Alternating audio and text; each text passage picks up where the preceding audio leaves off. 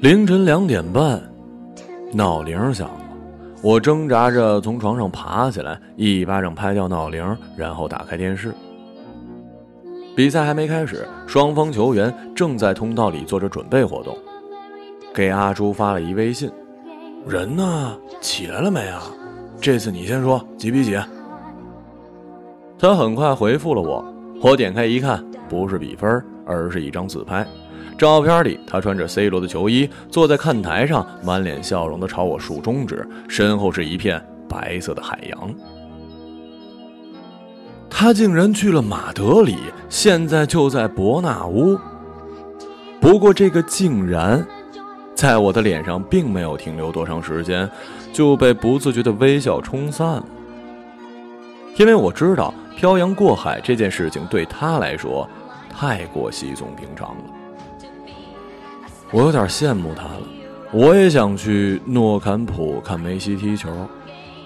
哼，但毕业工作这么久，我连年假都没请过。我和大多数在这星球上生存的人一样，都被周围的环境所困，像磁铁一样被牢牢的吸附在地上，动弹不得。但是阿朱不一样。我总是猜不到下一秒他身上会发生什么。在我眼里，他是能够瞬间达到宇宙第二速度离开地球的人。大学的时候，我和阿朱的学校就隔着一座天桥。那时候他总爱来我们学校踢球。刚开始他说是因为我们学校的竞技水平比较高，他喜欢挑战。阿朱踢起球非常专注，每次跟他踢球感觉就跟打仗似的。因为一走上球场，他就会把自己变成一名军人，在前方冲锋陷阵，那全情投入的样子，就像是模拟他的另一种人生。不过后来跟他熟了，他有一天突然告诉我，其实他来这儿踢球呢，真正原因是因为我们学校的漂亮女生比他们学校多多了。我当时就问他：“那你每次来也就光踢球，没见你追谁呀？”他很不屑的看了我一眼。追，在我这儿，爱情从来都是相遇问题，不是追击问题。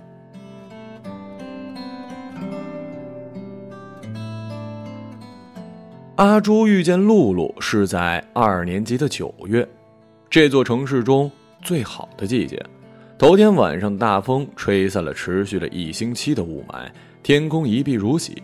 空气中竟弥漫着淡淡的花香，要不是看到四环上依旧堵得水泄不通，我一定以为自己来到了北欧小镇呢。那天我们约了一场球，在一次进攻之中，阿朱的射门被后卫挡了一下，球弹到了旁边的跑道。当时有很多女生正在跑步，阿朱正杀的兴起，面目狰狞的朝那边大喊了一声：“哎，同学，把球踢过来！”姑娘被他吓了一跳啊，都很羞涩的绕过足球跑开了。只有露露停在足球前。那天她穿了一件天蓝色的绒衣，扎了一马尾辫，像一高中生一样站在那儿。露露，把球踢过来！我朝她喊。她也认出了我，高兴的向我招手，然后在空中比出一 OK 手势，后退几步，使出全身力气，一脚踢向足球。可是这一脚下去，没踢到足球，踢到地球了。他痛苦的蹲在地上，双手捂着脚尖。我和阿朱赶紧跑了过去。你没事吧？露露头也不抬的挥了挥手，忍着疼说了句：“这下是不是很丢脸啊？”我一边扶他起来，一边对阿朱说：“你先去踢吧，我把他送回宿舍。”阿朱一下来了精神，很严肃的对我说：“那不行，你一个人送他，我不放心。你有病吧？我们俩是同班同学，好吗？再说了，这大白天的，我能干什么呀？”阿朱在一旁嘿嘿直乐，露露也笑。我这才意识到自己说错了话。你不用送我了，应该没什么事儿，我自己能回去。你们俩快去踢球吧。说完，他一瘸一拐的转身离开了。阿朱此时却突然抽风了，望着他的背影喊着：“哎，同学，你叫什么名字？周露露。露露回过头，莞尔一笑。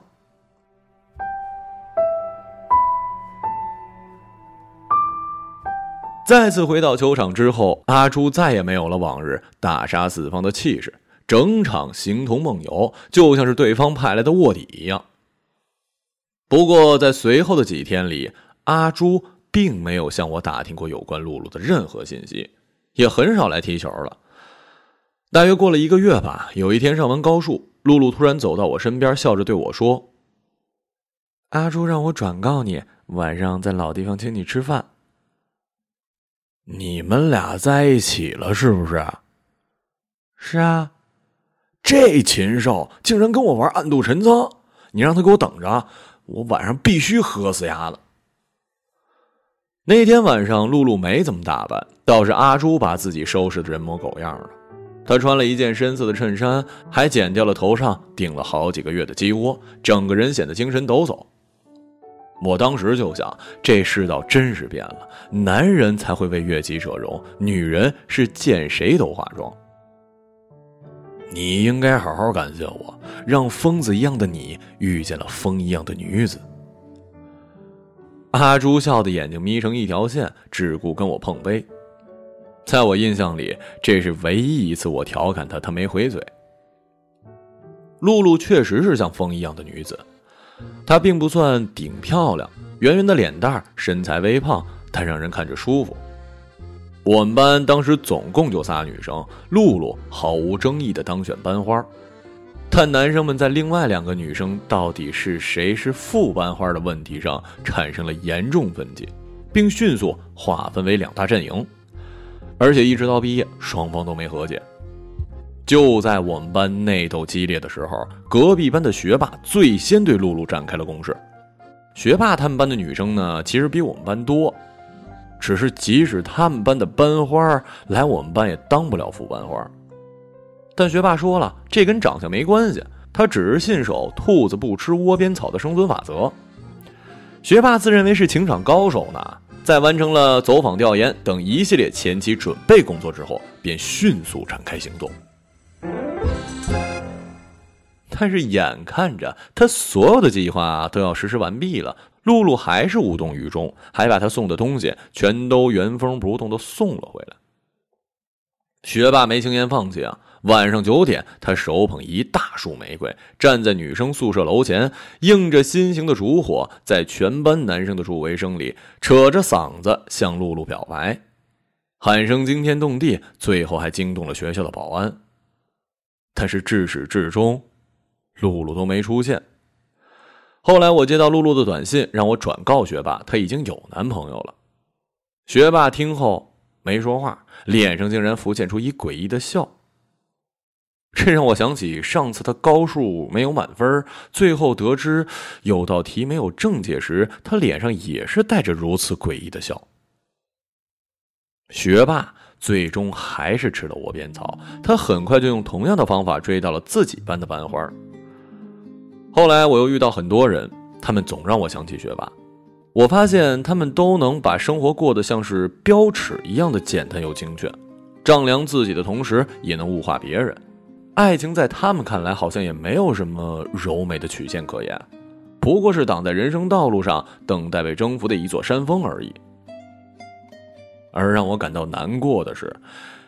也真的就有人甘愿丢弃这自由的灵魂，把自己变成商品或者猎物，等待着他人挑选和追逐，并以此为浪漫。他们好像不知道啊，这些看似浪漫的举动，炫技多于真情。他能为你点燃心形的烛火，也会跪在别的女孩面前单膝跪地，送上鲜红的玫瑰。露露知道啊。阿朱怎么追到你的？哼，你怎么不去问他呀？一定是他害羞不肯说，对不对？害羞？他哪儿害羞了？哎，我说咱俩说的是一人吗？我懒得问他，问他干嘛呀？狗嘴里吐不出象牙，绝对不能给他装逼的机会。哼，我觉得你们俩更配，像老夫老妻一样。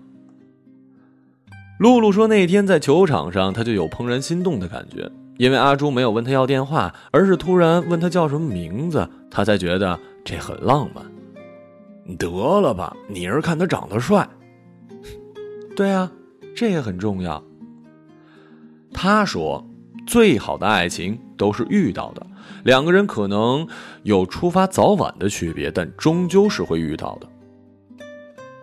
阿朱当天回去就在人人上加了他的好友，然后他俩就一直聊天在那一个多月里，他每天都过得特开心。他觉得这男生特好，他明明就坐在宿舍的电脑前，却像是在领略一个全新的世界。那他怎么跟你表白的？他就发了一条短信啊，发的什么？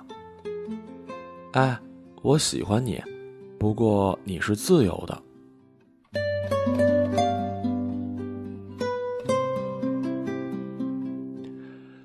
电视里，双方球员已经开始入场了。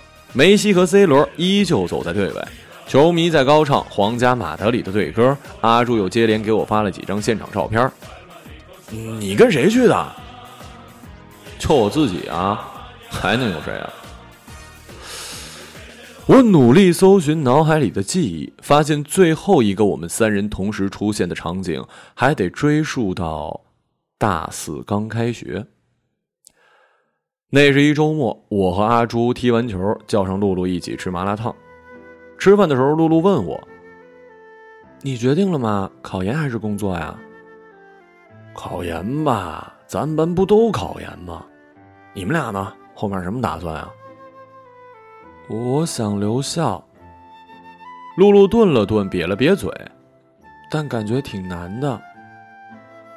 阿朱坐在旁边默不作声，只是反复的把金针菇淹没在麻酱里。他从来都是这样，只喜欢谈梦想，不愿意说未来。吃完饭往回走的路上，露露搂着阿朱的胳膊，撒娇似的说：“哎，这麻辣烫吃的我肚子有点不舒服，我感受不到幸福。我们明天吃火锅好不好？”幸福是什么呀？阿朱问。幸福就是惊喜啊！每天都要有 surprise。不对，幸福就是满足。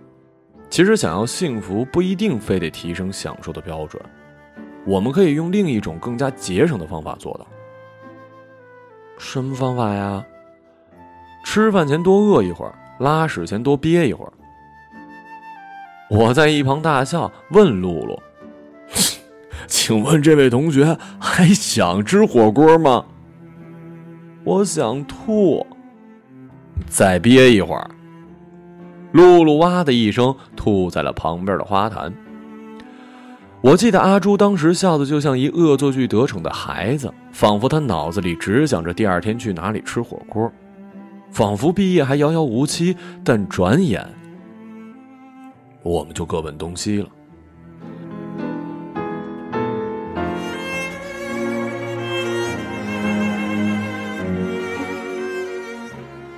现在回想起来，毕业就像是一场瘟疫，悲伤肆虐整个校园。每天都有人离开，每天都有爱情死去。我们每个人变得脆弱又敏感，笑着笑着就哭了，哭着哭着又笑了。我当时考研失败，工作一筹莫展，整个人陷入了前所未有的恐慌之中。我感觉到自己的人生随时都有崩盘的危险。就在这时，阿朱发短信告诉我，他跟露露分手了。我没回复，却盯着手机流出了泪。人总是很奇怪，喜欢把最美好的期待寄托在他人的身上。我在大学交过两个女朋友。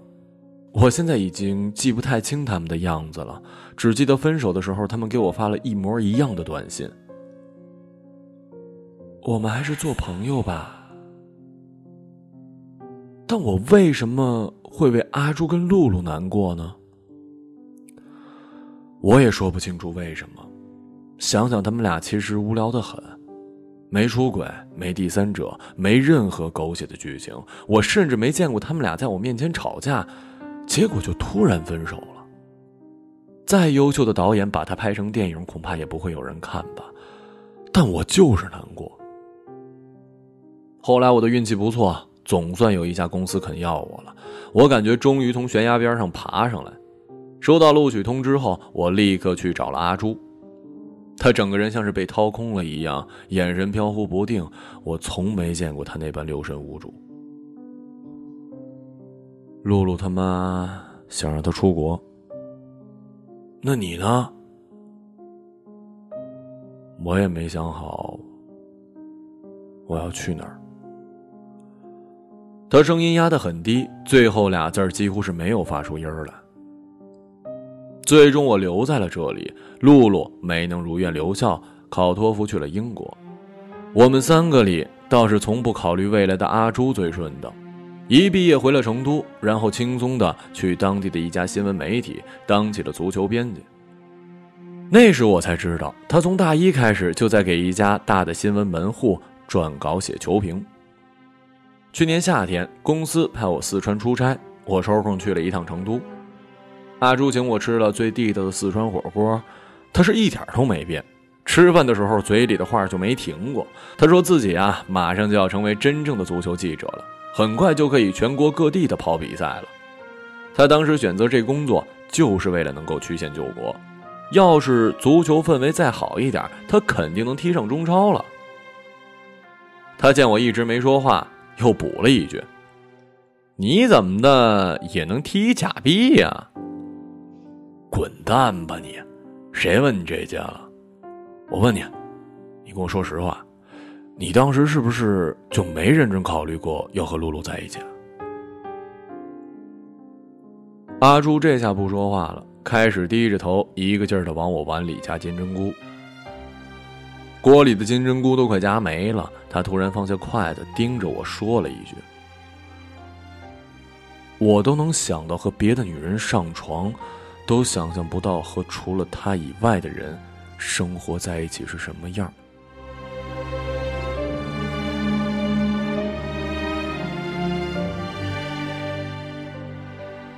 有那么一瞬间，我真想拍案而起，问他一句：“那到底是为什么呀？”但是很快，一种无力感贯穿全身，把我死死的按在了凳子上。人们总是喜欢说爱情在现实面前脆弱的不堪一击，但在那一刻，我突然意识到，其实不是爱情脆弱，爱情很强大的，反而是我们自己在爱的面前太渺小了。比赛开始了，我把阿初的自拍照发到了朋友圈，很快开始有人点赞。点开一看，是露露。